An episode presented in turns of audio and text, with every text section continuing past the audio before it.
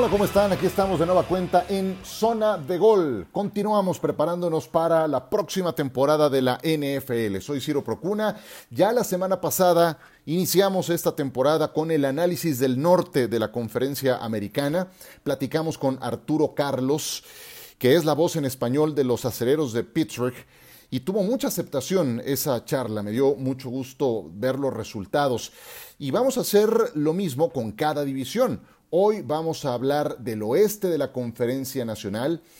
Vamos a platicar brevemente de los Rams, de los 49 de San Francisco, de los Cardenales de Arizona y con un poco más de detalle de los halcones marinos de Seattle. Para eso, en cinco minutos les presentaré la charla que tuve con mi buen amigo Diego Arrioja de Univision Seattle, que nos va a ampliar un poco más el panorama de cómo se vive localmente la próxima temporada con el equipo de Russell Wilson y de Pete Carroll. Así es de que es la forma en la que estaremos haciendo cada podcast de aquí a que empiece la campaña con alguien que nos dé un panorama más amplio de cada uno de los equipos más importantes de cada división.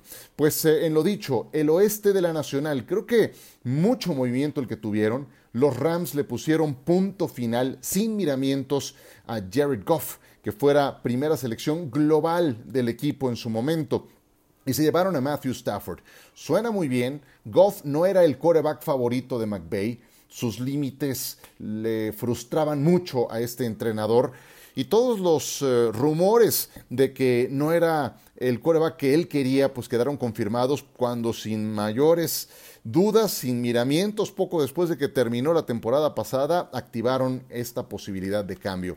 Hoy tienen a alguien más talentoso en la posición de quarterback, más veterano también, pero la temporada inició mal para los carneros con la lesión de Cam Akers, su corredor de bola titular. Y es un golpe durísimo, porque el punto de partida del ataque de McVeigh no está en el juego aéreo, está en la carrera.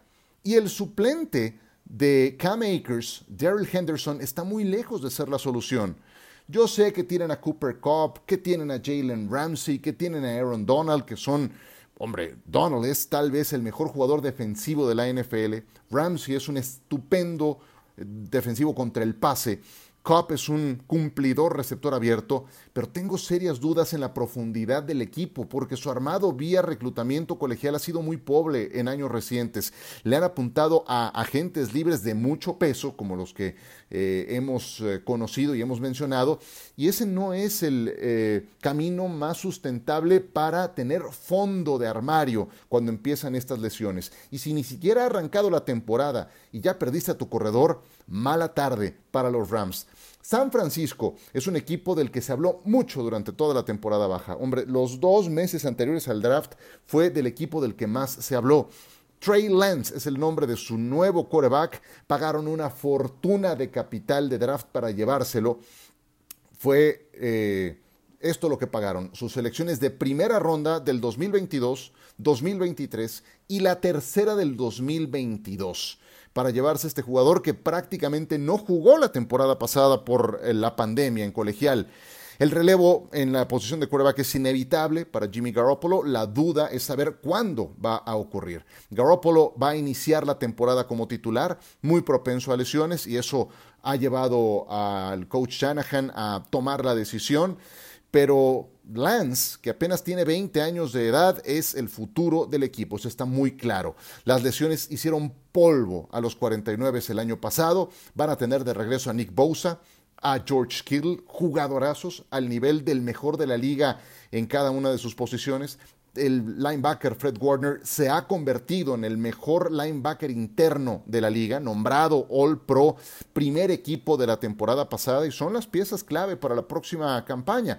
Perdieron a su coordinador defensivo Robert Saleh, que se fue a los Jets, pero me gusta mucho lo que traen los Niners eh, y muy ansiosos de ver lo que hagan en la posición de quarterback. No olvidemos que este equipo estuvo a punto de ganarle a Kansas City hace dos Super Bowls, entonces San Francisco conserva una base muy talentosa y habrá que ver el progreso de Trey Lance. En unos minutos hablamos de los halcones marinos de Seattle. Antes de Arizona, los Cardinals, que son en el papel tal vez el equipo menos fuerte, pero sumaron a JJ Watt, yo sé ya no en sus mejores tiempos, sumaron al receptor AJ Green, al centro Rodney Hudson, hay un tema que está haciendo ruido en el desierto y tiene que ver con el amague de DeAndre Hopkins. Hopkins, estarán de acuerdo, es uno de los tres mejores receptores abiertos de toda la NFL. La liga endureció hace unos días su política en relación a las vacunas contra el COVID. Si hay un brote masivo dentro de un equipo, no habría posposiciones de juegos. Los equipos corren el riesgo de que, eh, de que puedan perder los partidos. Y Hopkins reaccionó en redes sociales él es uno de los que están en contra de vacunarse y publicó alguna insinuación al retiro por esa razón. Lo publicó y luego lo borró, pero lo planteó como tal. Está haciendo ruido porque, bueno, las capturas de pantalla existen de lo que expresó de Andrew Hopkins. Eh, después seguramente entró en razón.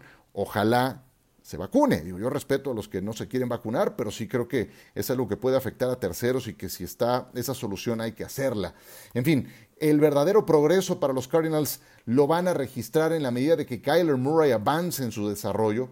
Se vio muy bien en su anterior campaña con 26 touchdowns y 12 intercepciones, pero la realidad es que el equipo se les cayó en noviembre y en diciembre. ¿Se acuerdan de aquel juegazo contra Buffalo que ganaron con el Ave María? Bueno, después de ese partido perdieron con Seattle, con Patriotas, con los Rams dos veces y con San Francisco. Fueron cinco derrotas en sus últimos siete partidos y ahí se les fueron las esperanzas de postemporada. Tienen que ser más eh, consistentes si quieren pelear en esta división que está muy pesada. Nos falta hablar de Seattle, de los Seahawks, y para eso vamos a platicar en un instante con Diego Arrioja de Univisión Seattle, y así completamos el panorama del oeste de la Nacional.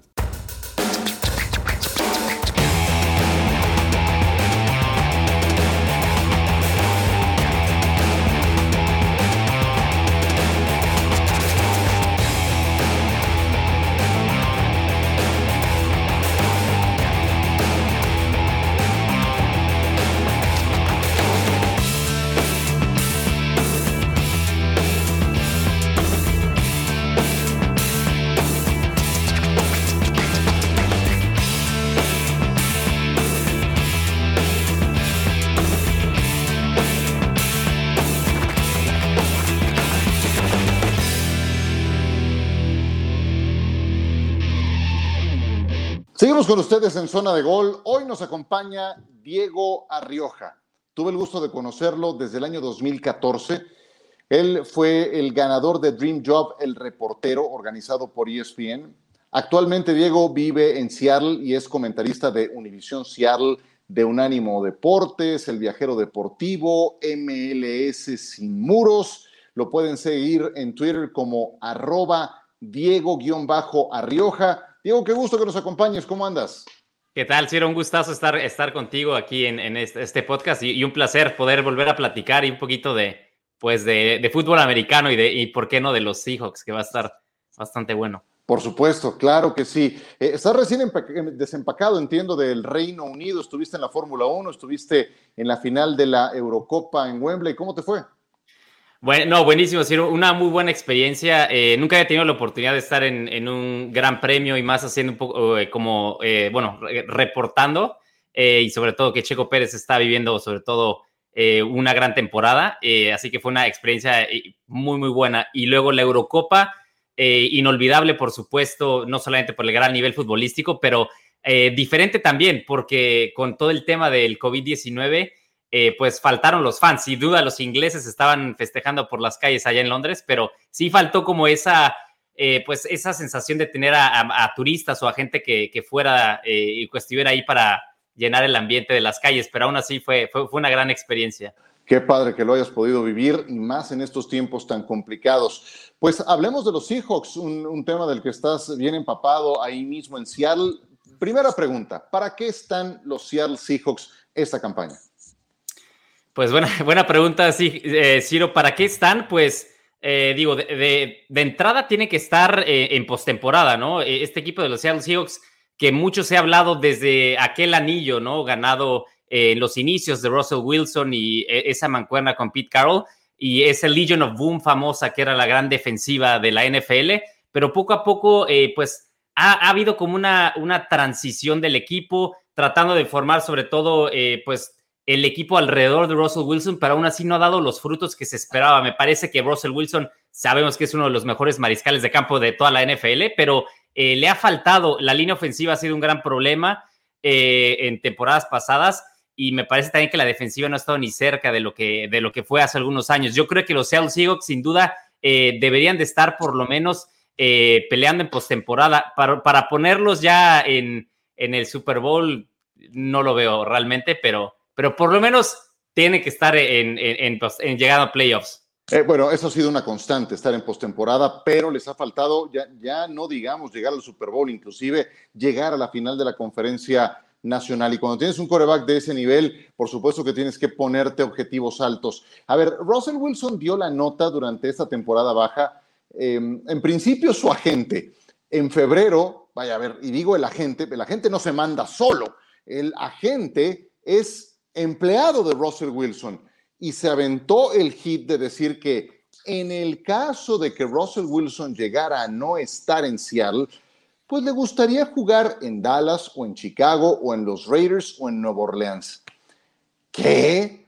Me puedo imaginar la reacción localmente. ¿Cómo cayó esa noticia en Seattle?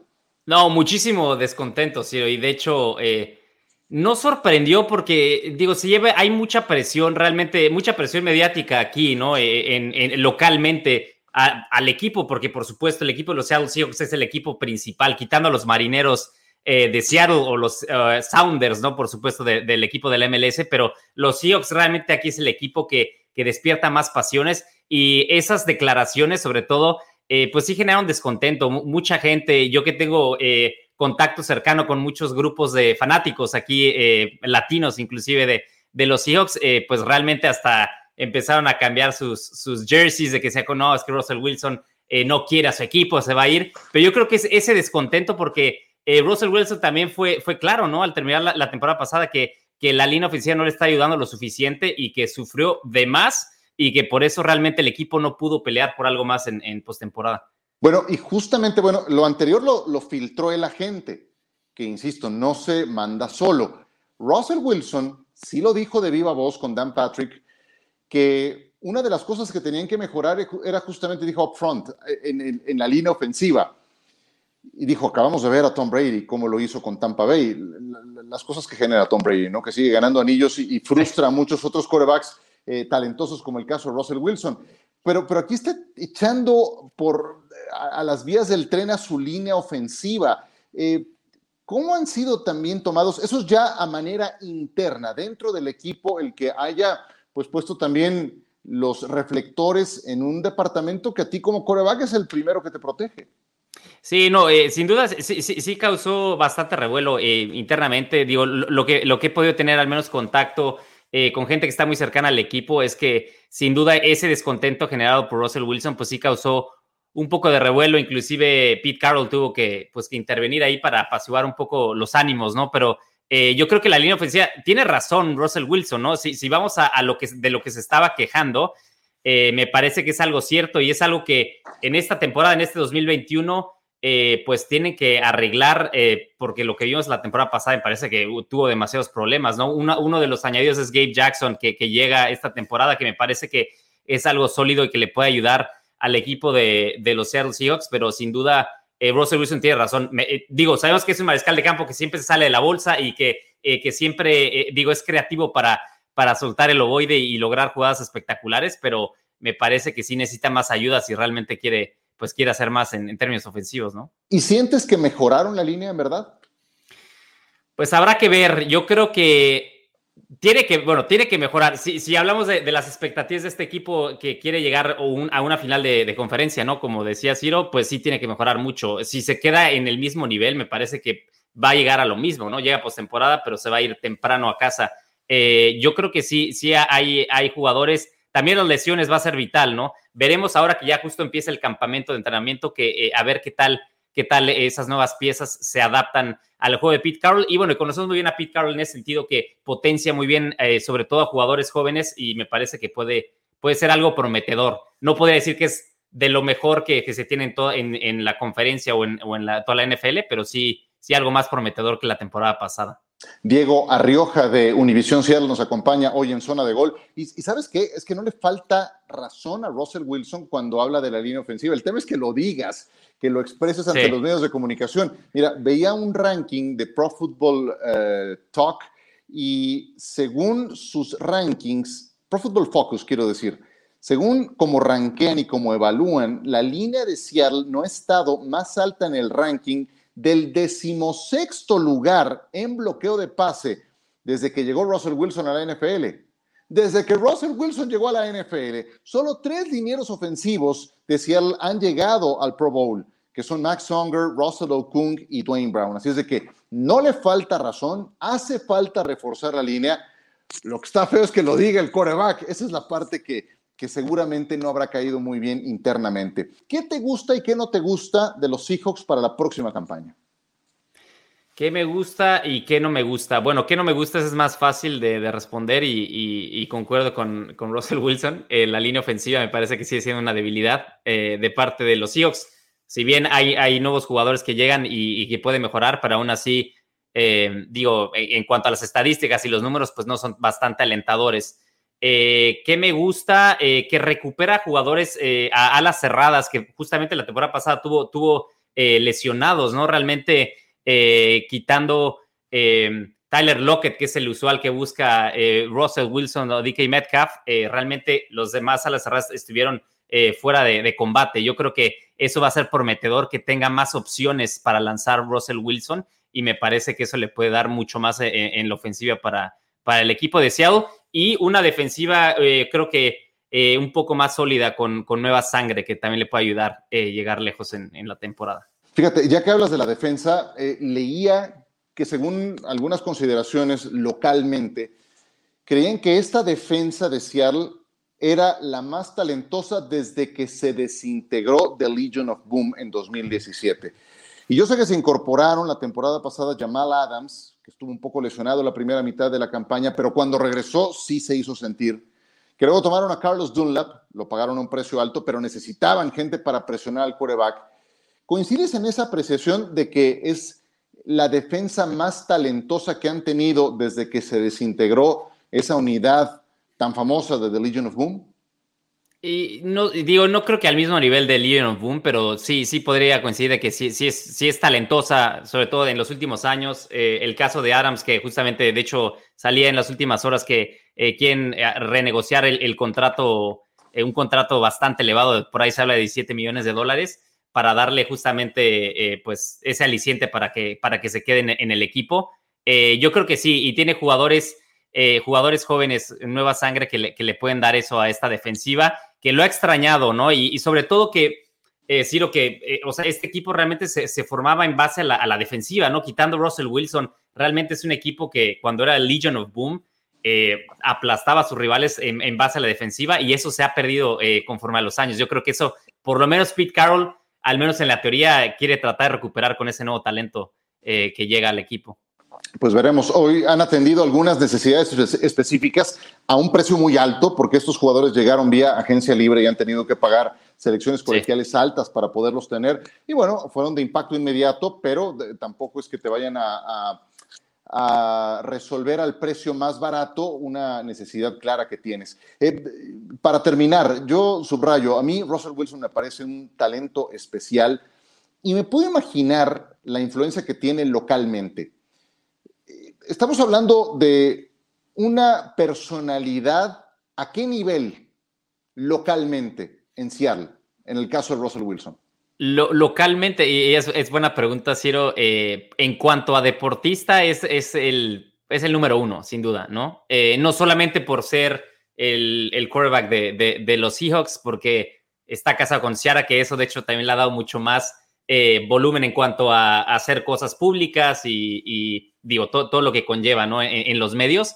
Pero Russell Wilson también está metido no solamente en la comunidad, eh, también ya es eh, codueño de, los Seattle Sounders, es decir, ya también está involucrado en el, en el equipo de, de, soccer de aquí de la ciudad. Entonces es, es, un, es un querido de, de la ciudad y eh, yo sí veo el descontento, me parece que puede ser más la presión directa a Pete Carroll, que yo coincido contigo, no son las formas, sobre todo, de hacerlo públicamente, pero sí fue igual como una diciendo, bueno, si quieren que me quede y, quieren que esté contento, pues necesito más armas, porque si no, pues hay más equipos que me pueden, con el talento que tiene, y él sabe lo que tiene, ¿no? yo también coincido, Russell Wilson es, es un talento especial en la NFL, un mariscal de campo diferente, y, que conforme pasan los años también ha sido eh, realmente, eh, lo que a mí me impresiona es la constancia que tiene, que ha tenido muy pocas lesiones, ¿no? Si nos ponemos a ver eh, o sea, la cantidad de minutos que tiene Russell Wilson jugando en la NFL y es un, es un mariscal de campo que, aunque le pegan, eh, no se lesiona. Yo creo que sí, eh, pues es, algo especial y aquí te digo, en la, ciudad lo, quieren más, que a nadie. Ya, ya el que se acerca un poco es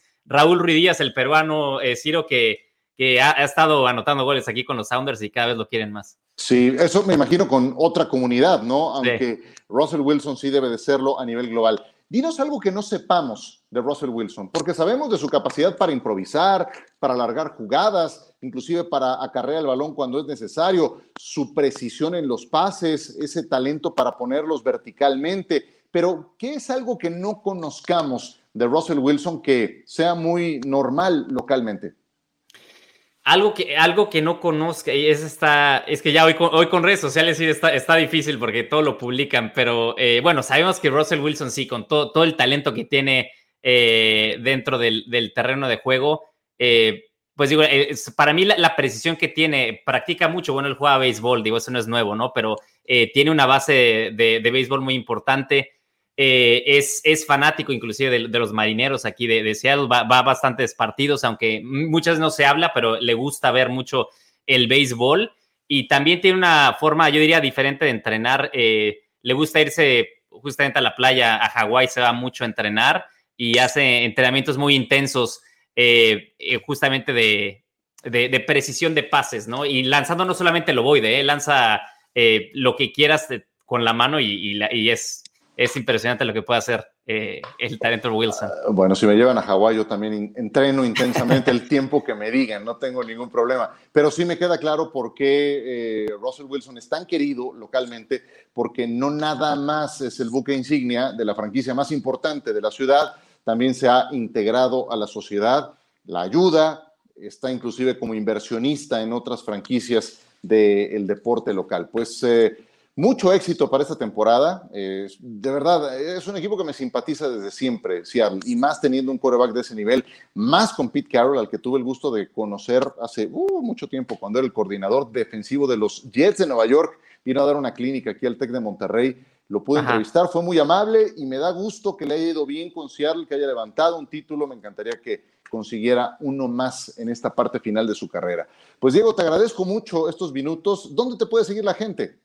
Claro que sí, Ciro. No te iba a decir de, solamente para terminar, Pete Carroll es un tipazo. Yo he tenido igual la, oportunidad de conocerlo y, realmente es una gran persona, súper sencillo, ¿eh? ¿eh? También es un, tipo que... No, parece, no parece que va a cumplir 70 años, ¿estás no, no, no, no, está, está, está, chavo. está excelente. Aparte lo, lo, ves, ¿no? O sea, inclusive yo, yo que he estado en los entrenamientos, en los campamentos de verano, tiene una energía como si tuviera así, como si tuviera mi edad. Hasta tiene más que yo, yo muchas veces.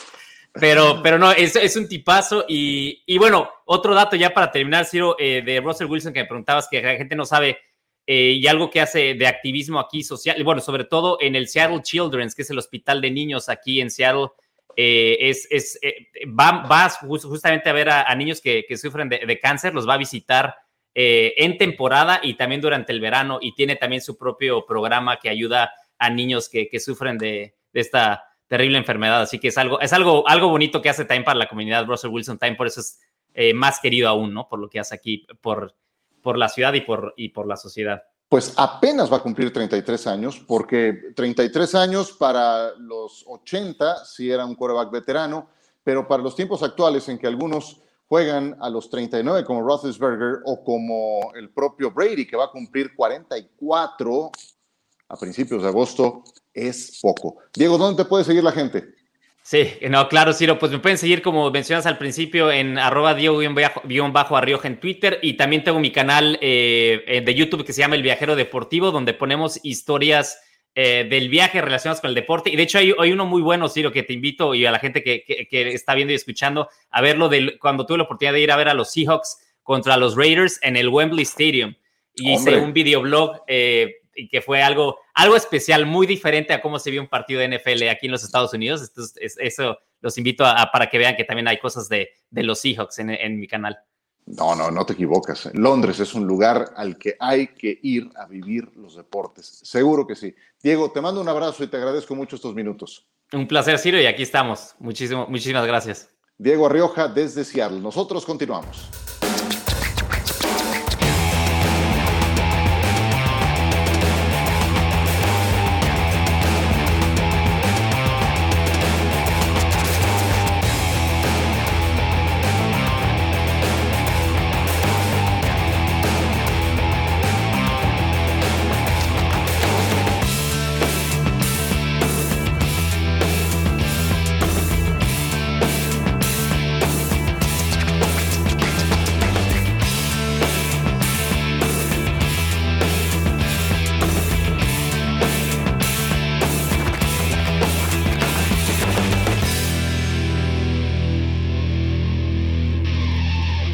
Muchas gracias a Diego Arrioja por esta charla. Como pueden notar, está muy brava la división oeste de la Conferencia Nacional. Cualquiera de los cuatro tiene para meterse a playoffs y ante una eh, visión, ante un panorama tan parejo, creo que los Rams inician con una piedra en el zapato por esa lesión que ya les comenté de Cam Akers. Es más dura de lo que se ha dicho. Seattle tiene al mejor coreback de la división, sin duda, y eso los hace estar un paso adelante.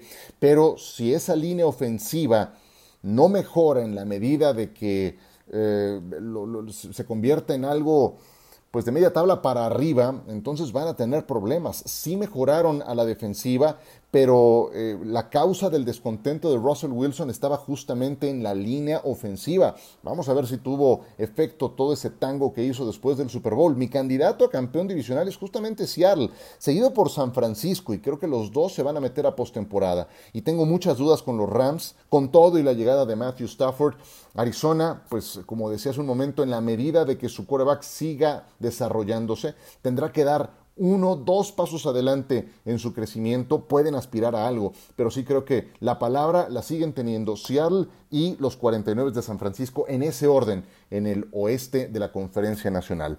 Pues nos vamos, espero que hayan disfrutado este podcast, continuaremos con análisis de este tipo, nos enfocaremos en la conferencia americana la próxima semana, estén pendientes en los siguientes días, tendrán noticias de zona de gol por esta misma vía. Hasta pronto, soy Ciro Procuna, que la pasen muy bien.